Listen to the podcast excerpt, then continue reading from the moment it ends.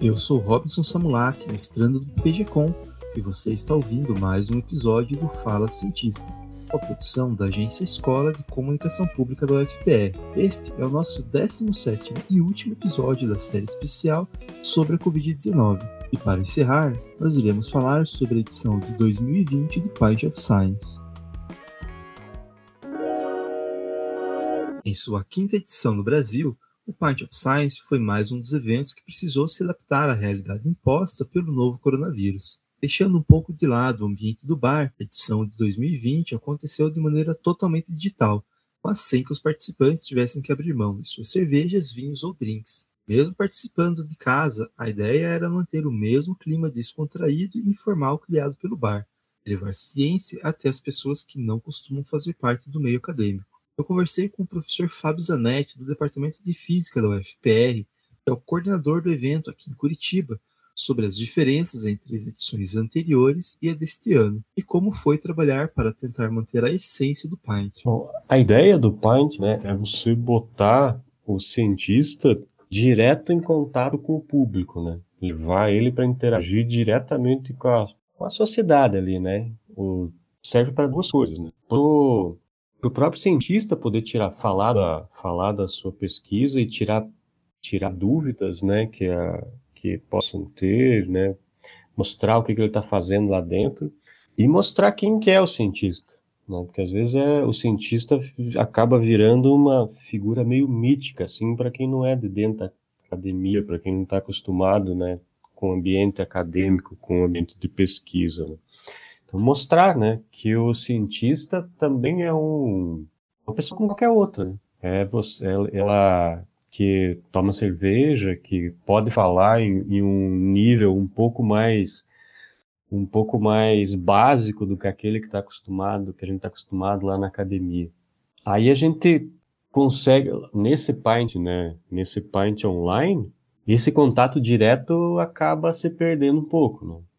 Apesar do que, de que a gente conseguiu ainda é, manter uma interação, né, pelo chat, né, a gente fez uma, a gente fez a, a transmissão do Pint pelo, pelo YouTube, então ali você poderia mandar perguntas, fazer comentários para o pessoal que estivesse participando da discussão.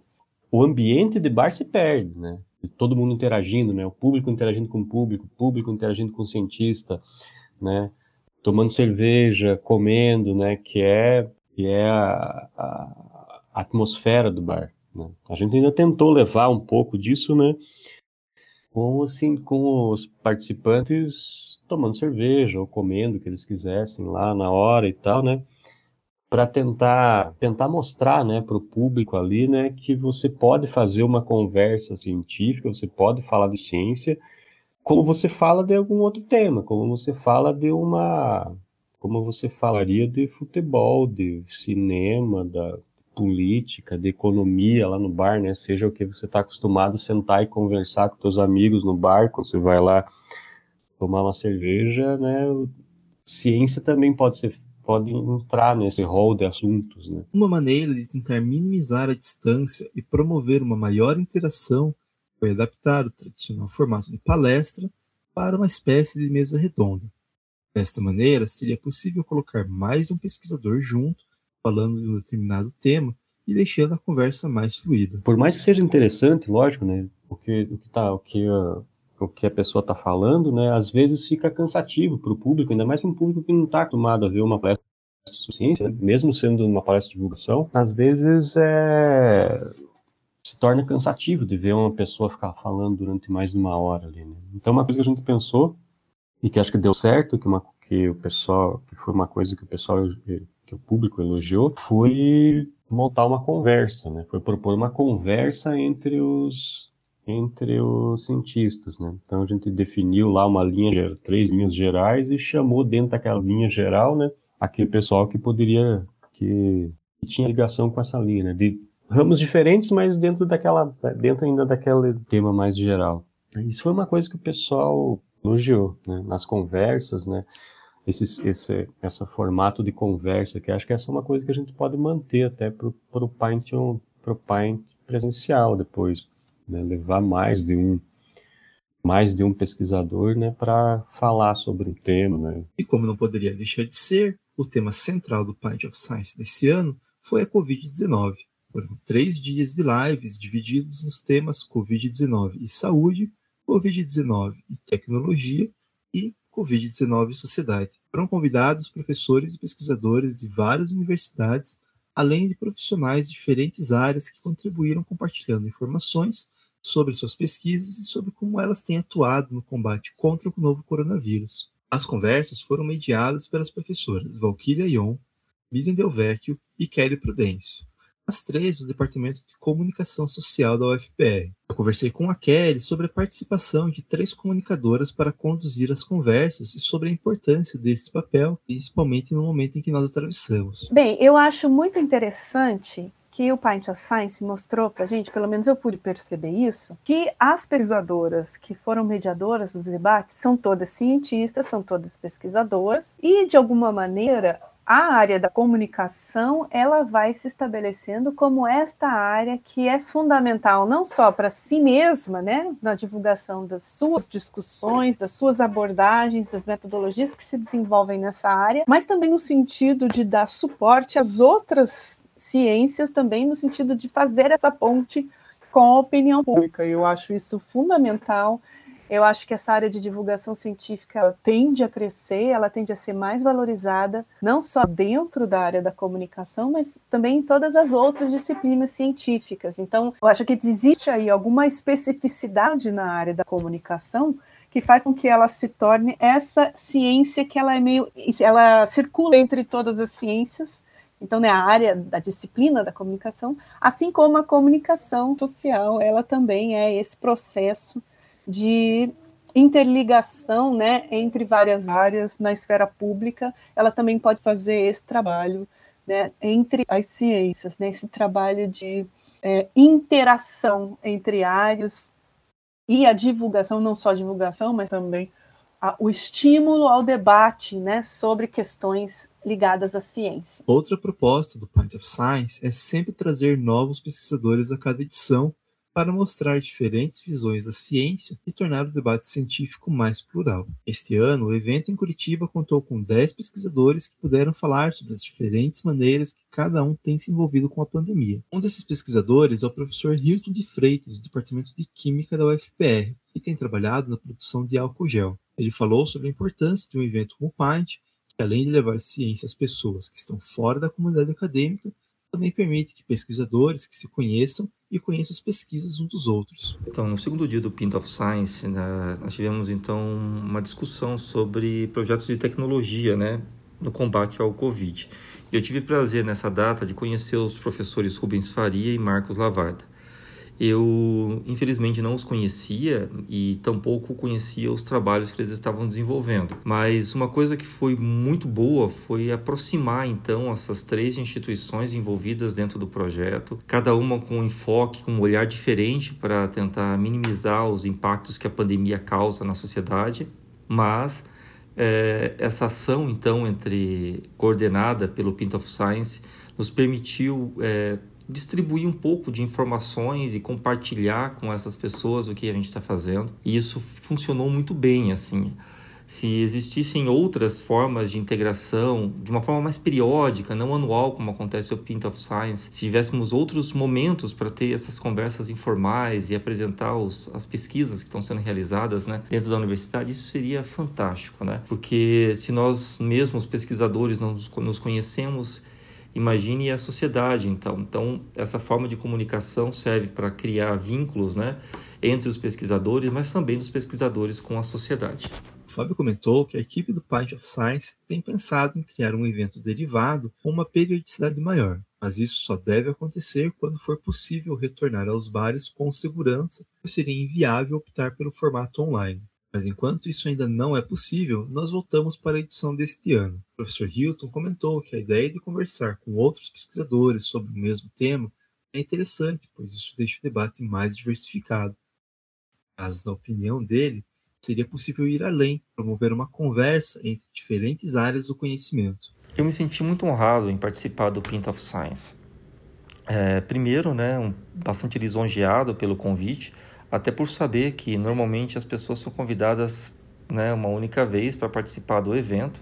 E nesse ano em específico, né, por toda a tipicidade que nós temos em 2020 e com um problema sério, né, do da Covid que impacta aí a nossa sociedade. Então, uma das dos pontos que veio à minha mente foi tentar ser o mais assertivo possível para evitar informações que fossem dúbias, para tentar traduzir para as pessoas o que a gente faz dentro da universidade em pouco tempo, sem trazer informações tão técnicas assim, para fazer com que esse assunto fosse mastigável e deglutível por aquelas pessoas que estavam assistindo. Um outro ponto interessante do Pint of Science desse ano foi a o mesmo tema com diferentes olhares, né? A gente teve então um dia com o pessoal das ciências biológicas, um outro dia com o pessoal das ciências exatas, o pessoal das ciências humanas. Isso foi fantástico, né? Trazer o mesmo tema com diferentes visões, diferentes olhares sobre um problema. Uh, o único ponto que, que eu acho que poderia ser alterado nessa proposta é que talvez, ao invés de fazer dias para cada ciência, a gente tivesse uma integração dessas ciências todas, né? Então, num primeiro dia, pessoas das ciências humanas, pessoal das ciências biológicas, pessoal das ciências exatas,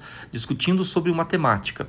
Eu acho que isso poderia ser bastante desafiador, né? Criar temas que fossem mais transversais e a gente conseguisse, então, é, discutir isso, né? O mesmo assunto com diferentes olhares. Acho que isso seria o ideal. Eu também conversei com a professora Kelly sobre essa integração entre as diferentes áreas da ciência. Além de reforçar a importância da interdisciplinaridade, ela lembrou que uma das principais características do fazer científico está na produção entre diferentes pesquisadores. O trabalho científico, ele é por sua própria característica, um trabalho colaborativo. Ninguém faz ciência sozinho, nem dentro de um mesmo laboratório, né, de um grupo de pesquisa, é, e nem uma ciência isolada da outra.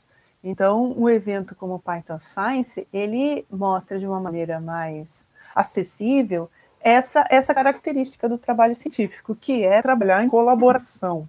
Hoje, o que se mais valoriza é, em ciência são, é o estabelecimento de redes de pesquisa. E não somente dentro de uma área, mas também é, entrando naquela dimensão que a gente chama de interdisciplinaridade. Né? Então, a dimensão da interdisciplinaridade, ela é, ao mesmo tempo, muito proveitosa, mas tem que, ter, tem que saber fazer, né, interdisciplinariedade. Então, tudo em ciência é provisório e ambíguo, e por isso que o método científico, ele é tão rigoroso, porque ele precisa ser rigoroso para que não aconteçam coisas do tipo como a gente viu lá na, na, no Part of Science, quando a gente estava discutindo sobre a história das pandemias, o, a, o, negacionismo histórico ele existe há mais tempo que o negacionismo científico. Então, como que a história, como ciência, pode se contrapor né, à ideia de que algo não aconteceu simplesmente porque isso me desfavorece nas minhas crenças, né? Então, a ciência ela também trabalha nesse sentido, e quanto maior a, o trabalho em rede, né, que as ciências, que as ciências em geral fazem, elas fortalecem esse caráter de interdisciplinaridade do conhecimento. Esse conhecimento, ele com isso tem a chance de chegar em mais lugares e, e entre os próprios cientistas que estão muito é, concentrados no seu próprio trabalho, dentro dos seus grupos, dentro dos seus projetos, conhecer que existem outros cientistas, cientistas trabalhando com outros aspectos daquele mesmo problema, daquela mesma questão, né? E isso, quando isso de fato se consolida, a própria divulgação científica também fica mais é, aceitável, né? As pessoas se tornam mais receptivas para esse conteúdo ao entender que esse trabalho é um trabalho coletivo, é um trabalho e que tem a sua responsabilidade social e que esse conhecimento pode ajudar na nossa vida cotidiana. Além disso, eu também perguntei sobre a importância de dedicar um dos dias às ciências humanas.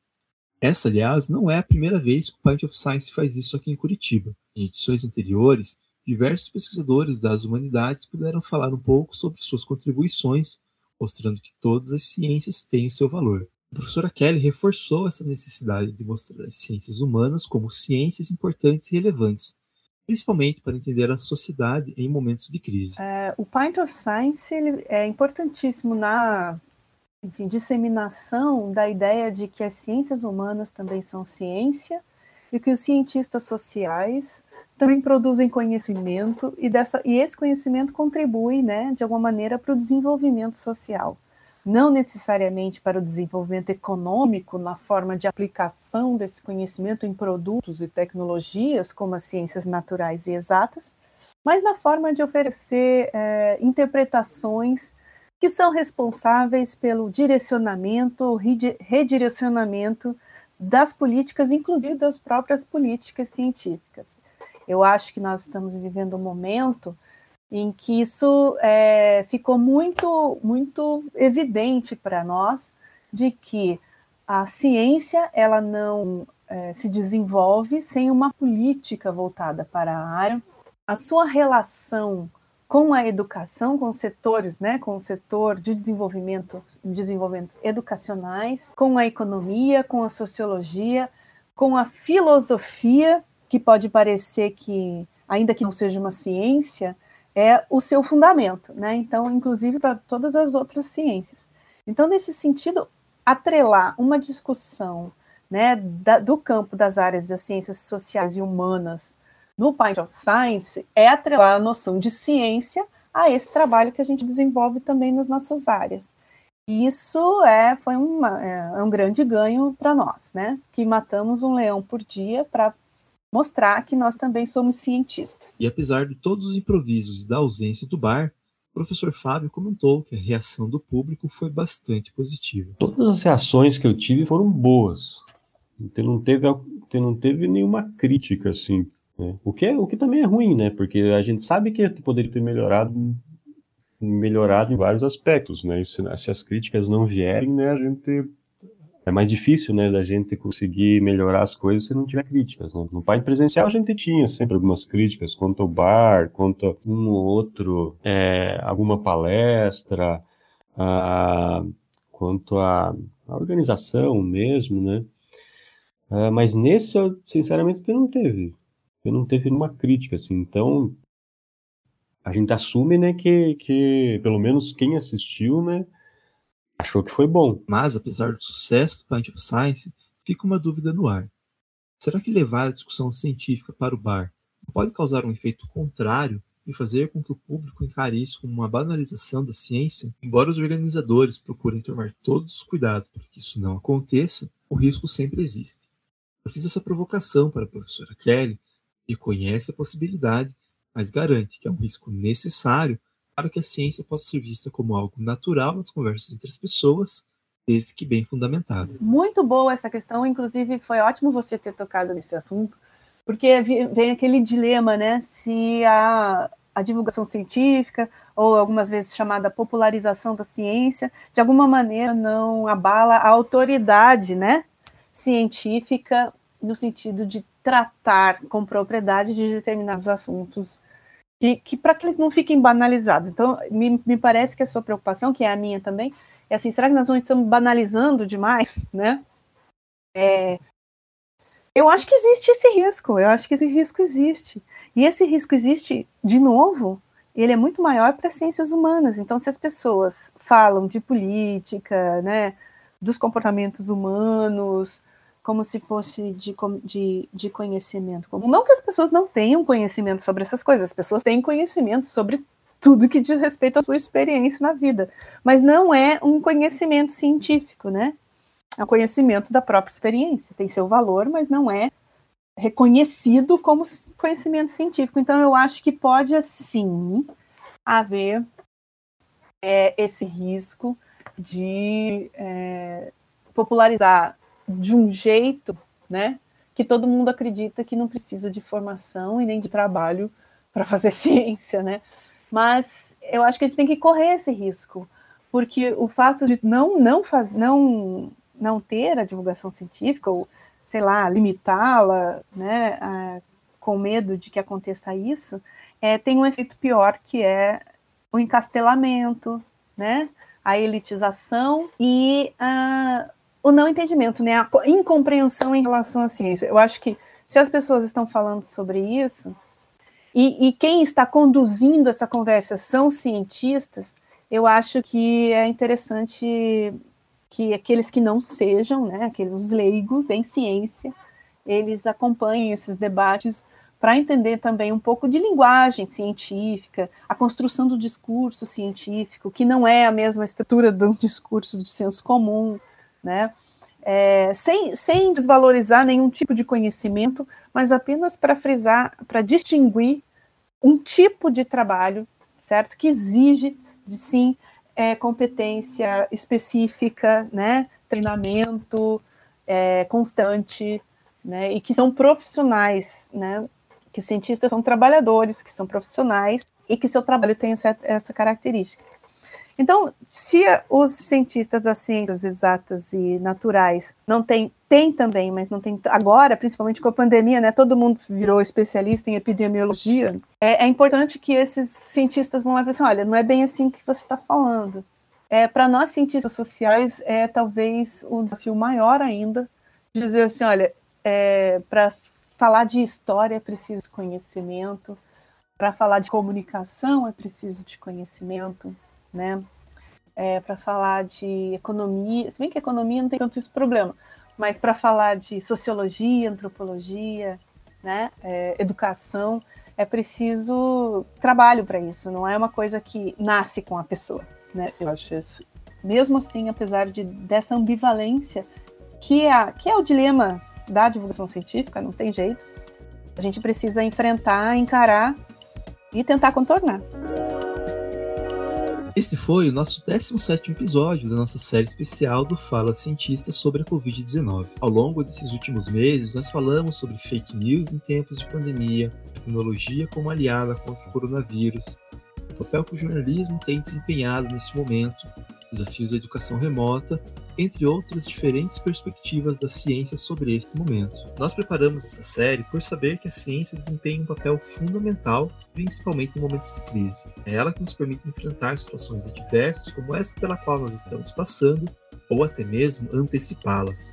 Exemplo disso é uma fala do Bill Gates em uma palestra que ele deu em 2015, que voltou a ganhar destaque este ano. Abre aspas. Quando eu era criança, o desastre que mais temíamos era uma guerra nuclear. Hoje, o maior risco de catástrofe global não se parece com uma bomba, mas sim com um vírus. Investimos muito em armas nucleares, mas bem pouco em um sistema para barrar uma epidemia. Não estamos preparados. Atualmente, o maior risco de uma catástrofe global está em um vírus altamente infeccioso, não em uma guerra.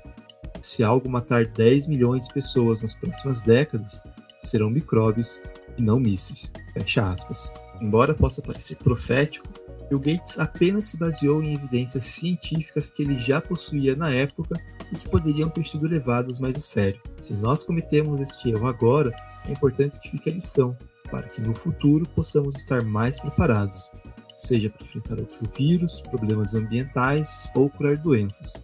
A ciência salva vidas. Eu sou Robson Samulak, responsável pela produção do podcast. A edição é feita por Vilton Calcum Bermudes e a identidade sonora é de Marcos Belkzak. Ambos são alunos do curso de música da UFPR. A identidade visual é de Rafaela Ferraro, aluna do curso de design gráfico da UFPR, e Valkyria Ion, professora do BPGcom da UFPR, é responsável pela supervisão do podcast. Nós encerramos aqui os episódios sobre o novo coronavírus, mas é importante lembrar que a agência Escola está produzindo vários conteúdos sobre a Covid-19. Acompanhe nas nossas mídias sociais no canal da UFPR TV. Caso você tenha alguma dúvida sobre a doença ou sugestão de tema, entre em contato pelo nosso Facebook ou Instagram. Se possível, fique em casa e se precisar sair, use máscara. Até o próximo Fala Cientista.